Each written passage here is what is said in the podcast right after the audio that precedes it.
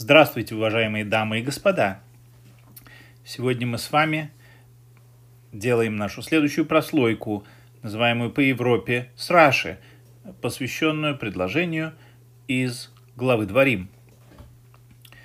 Э, сегодня мы прогуляемся по средневековой Европе, и нашим гидом в этой прогулке будет никто иной, как наш великий комментатор Раби Шломо известный как Раши в еврейской традиции. В нашей недельной главе Тора говорит «В никах бейтаги это арец мият шней малхей мори».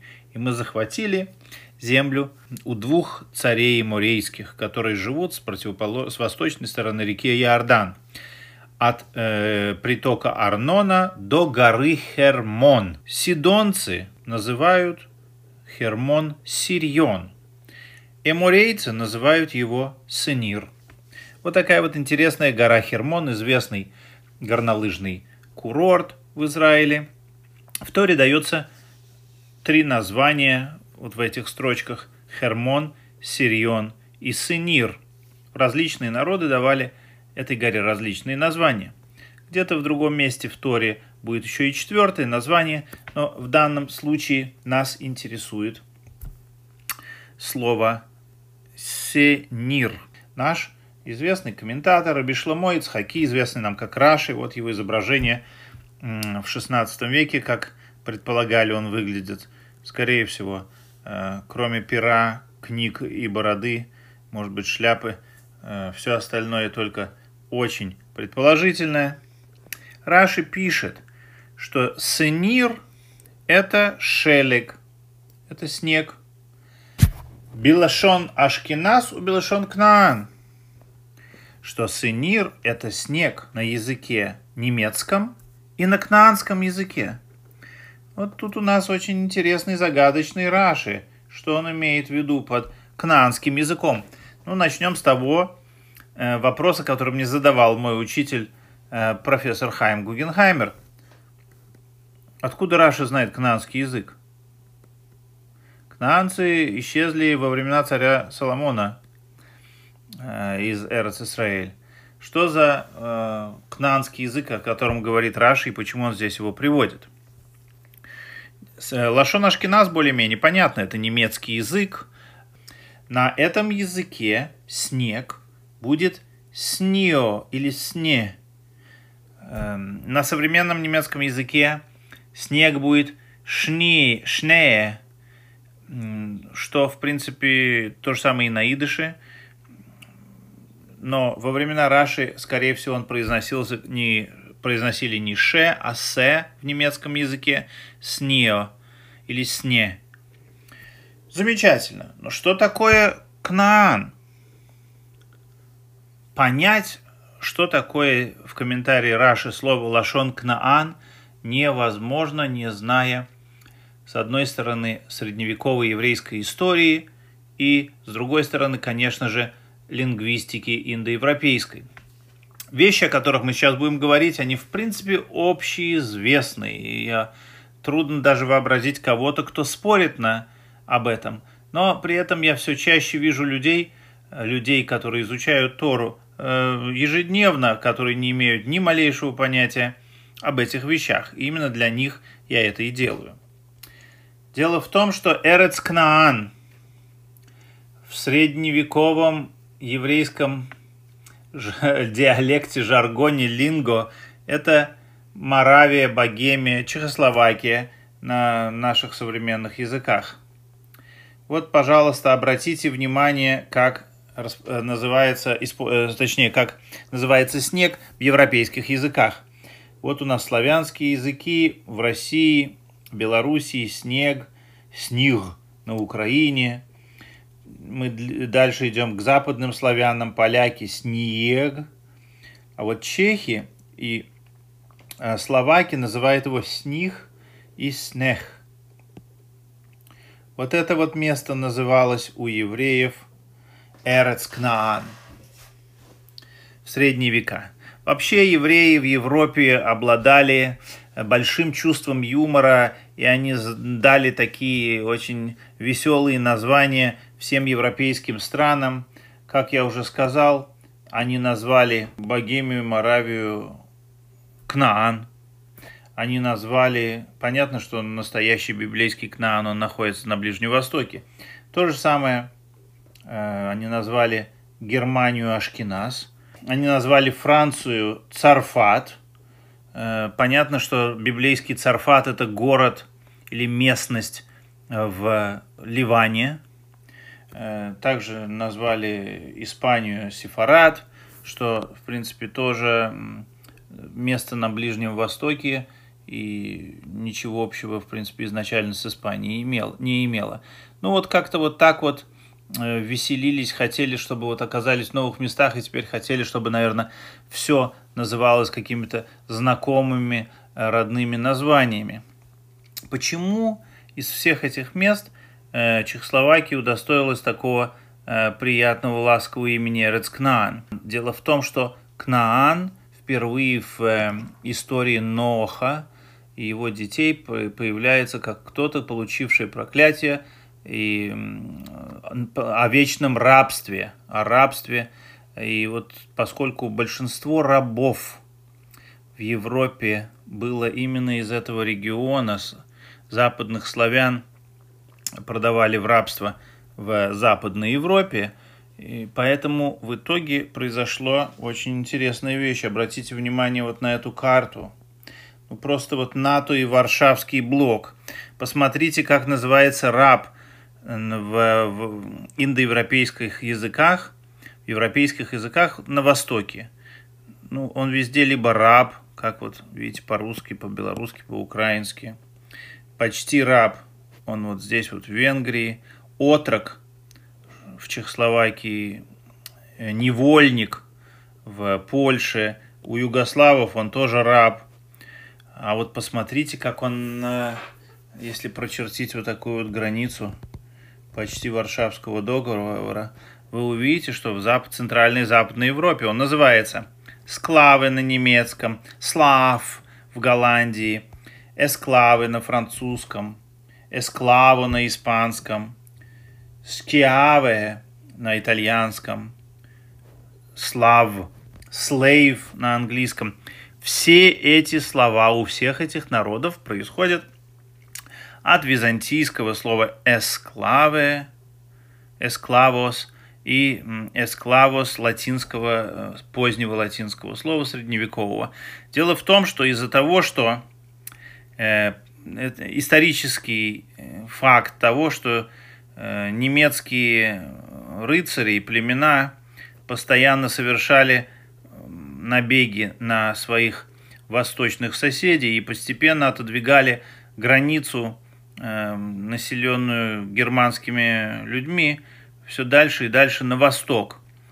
В итоге люди, которые граничили с ними, часто попадали в плен и продавались в рабство во всей Западной Европе. И именно таким образом в западноевропейском, в западноевропейских языках раб, в принципе, это слово символизирует славянина. Что, в принципе, наверное, в психологическом аспекте, социологическом аспекте определило отношение Центральной и Западной Европы и Восточной Европы вплоть до нашего времени. В любом случае, евреи называли славян, которые оказались в рабстве, да и может и не тех, которые в рабстве оказались, называли их кнаани. На староеврейских средневековых кладбищах в Европе, в Германии, на Рейне, там часто встречаются могилы, где на надгробных памятниках написано такой-то, такой-то Кнаани. То есть когда-то был рабом или была рабыней в еврейской семье, потом ее отпустили на свободу по тем или иным причинам, и э, была, стала еврейкой или евреем, была похоронена на еврейском кладбище, но сохранила э, вот такое прозвище Кнаани. Эм, уместно, наверное, заметить, что э, именно серьезная активность еврейских мужчин по отношению к э, своим служанкам, славянкам, в конечном счете серьезно повлияет именно на женские гены в, в, общем генотипе ашкенадского еврейства. Ну, да это тема э, другой лекции. Так вот, в, понимаем мы теперь, о чем Раши говорит. Раши говорил о вот этих сних чехословацких или сней э, немецких, которые напоминают ему слово «снир», что тоже означает «снег». Если мы посмотрим в книгу Баришит, в главу Ноах, где Раши тоже комментирует э, то проклятие, которое Ноах дает к Наану. И Раши замечает такую вещь, что в Торе написано. «И сказал Ноах, проклят Кнаан, рабом рабов будет он для своих братьев». И сказал он, опять Ноах сказал, «Благословен Всевышний Бог Шема, и будет Кнаан ему рабом». Потом опять повторяет уже про другого брата, Яфета. Э, в Торе строчка говорит, «Даст простор Всевышний Яфету, будет пребывать в шатрах Шема и будет Кнаан рабом ему». Как вы видите, в Торе повторяется два раза эта фраза. Первый раз, когда говорится об отношениях Шема и Кнаана, говорится «и будет Кнаан ему рабом». Второй раз вроде бы говорится «благословение Яфету, э, тому, кто ассоциируется в еврейской традиции с европейскими народами. А опять вдруг упоминается Шем, у которого слугой будет Кнаан. Интересный комментарий дает все тот же Раши. Говорит он так. Благословен Всевышний Бог Шема. Говорит Раши, что в будущем Всевышний исполнит свое обещание, данное потомкам Шема и даст им землю Кнаан. И будет э, Кнаан для них невольником, попавшим в плен к ним. Однако, когда во второй, следующей строчке, точнее, где объясняется то, что даже когда благословляет Ноах Яфета, опять упоминаются шатры Шема, и написано, что ему будет слугой Кнаан. Но говорит Раши такую вещь. Аф Мишей голубный Шем. Даже когда дети Шема, имеется в виду в данном случае семиты, евреи, окажутся в изгнании, поскольку это говорится о Яфете, подразумевается изгнание в Европе, наши времена, им херулхем авадим ибн даже тогда им будут продаваться рабы из детей Кнаана. Мой учитель, профессор доктор Гугенхаймер, всегда обращал мое внимание на это место в Раши и говорил, здесь Раши говорит о чехословаках, которые назывались Кнаани в средние века, и которые, хоть евреи и были в довольно низком статусе в Европе во все времена своего пребывания, несмотря на это, были те, кто были еще более низкого статуса, в данном случае западные славяне, которых немецкие рыцари благополучно э, пленили и продавали в рабство в Европе. То есть даже здесь, э, в книге Баришит, Раши объясняет Кнаане сначала про изначальных библейских кнаанцев, второй раз Раша дает объяснение кнаанцам, намекая именно на э, центральноевропейские славянские народы. Есть некая популярная идея, она, я бы назвал ее некий инфо, информационный вброс, затравка, что якобы Раши здесь говорит о русских людях или о жителях Киевской Руси того времени. Это, конечно же, абсолютная неправда, и доказывается она очень-очень просто. Раши прекрасно знал о Э, русских людях, о русичах, о жителях Киевской Руси, и их он кнаанцами не называл. И вот типичное доказательство. В книге Малахим номер один. Кстати, это доказательство мне показал э, мой хороший друг Талмит Хахам Ариэль Чульпаев. В книге Малахим номер один, шестой главе, седьмая строчка говорит, что когда царь Соломон построил э, первый храм, он использовал цельные необработанные камни и кувалды и топора и всякого железного инструмента не было слышно при его строительстве. Пишет Раши, тот же самый Раши, который провел нам экскурс по Центральной и Западной Европе. Он пишет «маковод», дословно «кувалды» на современный русский язык, пишет Раши, обратите внимание, я сделаю это побольше, «далато белашон Русия», по, на языке Русии это «далато». Есть вариант другой, где вместо слова «далет» стоит бук... вместо буквы «далет» стоит буква «мем», тогда это получится «молот» или молоток, что-то что из этого, что, в принципе, тоже довольно приемлемо. То есть, как вы сами видите, Лашон Русия и Лашон Кнаани у Раши это совершенно разные вещи. Да и неудивительно, ведь во времена Раши э, Киевской Русью руководил никто иной, как Ярослав Мудрый.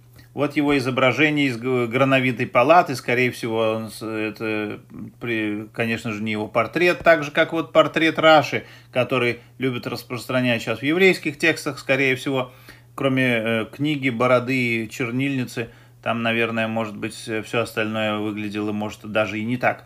Дело в том, что во времена Раши э, Киевская Русь представляла из себя очень авторитетное, богатое, уважаемое государство.